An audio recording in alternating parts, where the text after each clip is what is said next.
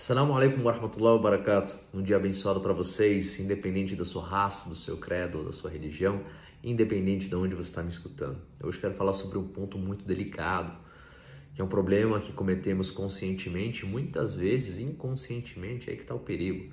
Vamos falar sobre inveja. O que é inveja? Inveja é o desejar o que tem na vida do outro, pedindo a extinção do mesmo na vida dele.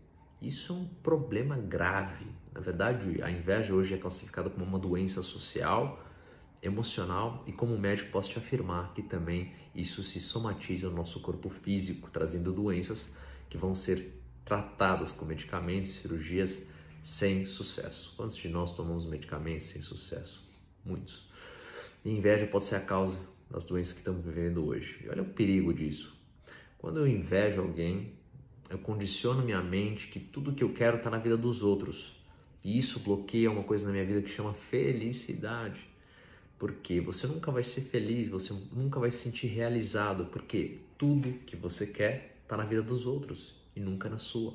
Assim você bloqueia o sentimento da gratidão, e quando você bloqueia o sentimento da gratidão, consequentemente você está bloqueando o sentimento da abundância e a realização da abundância então a pessoa vive uma vida infeliz, de escassez, de dor. E a inveja é uma areia movediça. Quanto mais eu invejo o outro, mais inveja vou sentir. E vira um ciclo vicioso infinito. E a pessoa paga caro o preço disso. E todas as religiões e ideologias batem muito nessa tecla para a gente sempre estar se policiando e ver se a gente está cometendo esse erro na nossa vida que pode ser o verme, o parasita que está acabando com nossos sonhos e fazendo a gente viver as doenças, a dor e a falta na nossa vida. Que possamos nesse dia abençoado refletirmos, olharmos para dentro e olhar se a gente realmente fica feliz com a conquista dos outros, desejando que aquilo aconteça na nossa vida também, porque a gente tem que entender que nessa vida a abundância é infinita, tem para todo mundo. Assim como tem para os outros, tem para você também.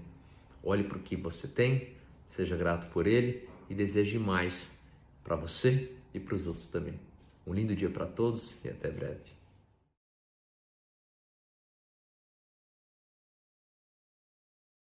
Ah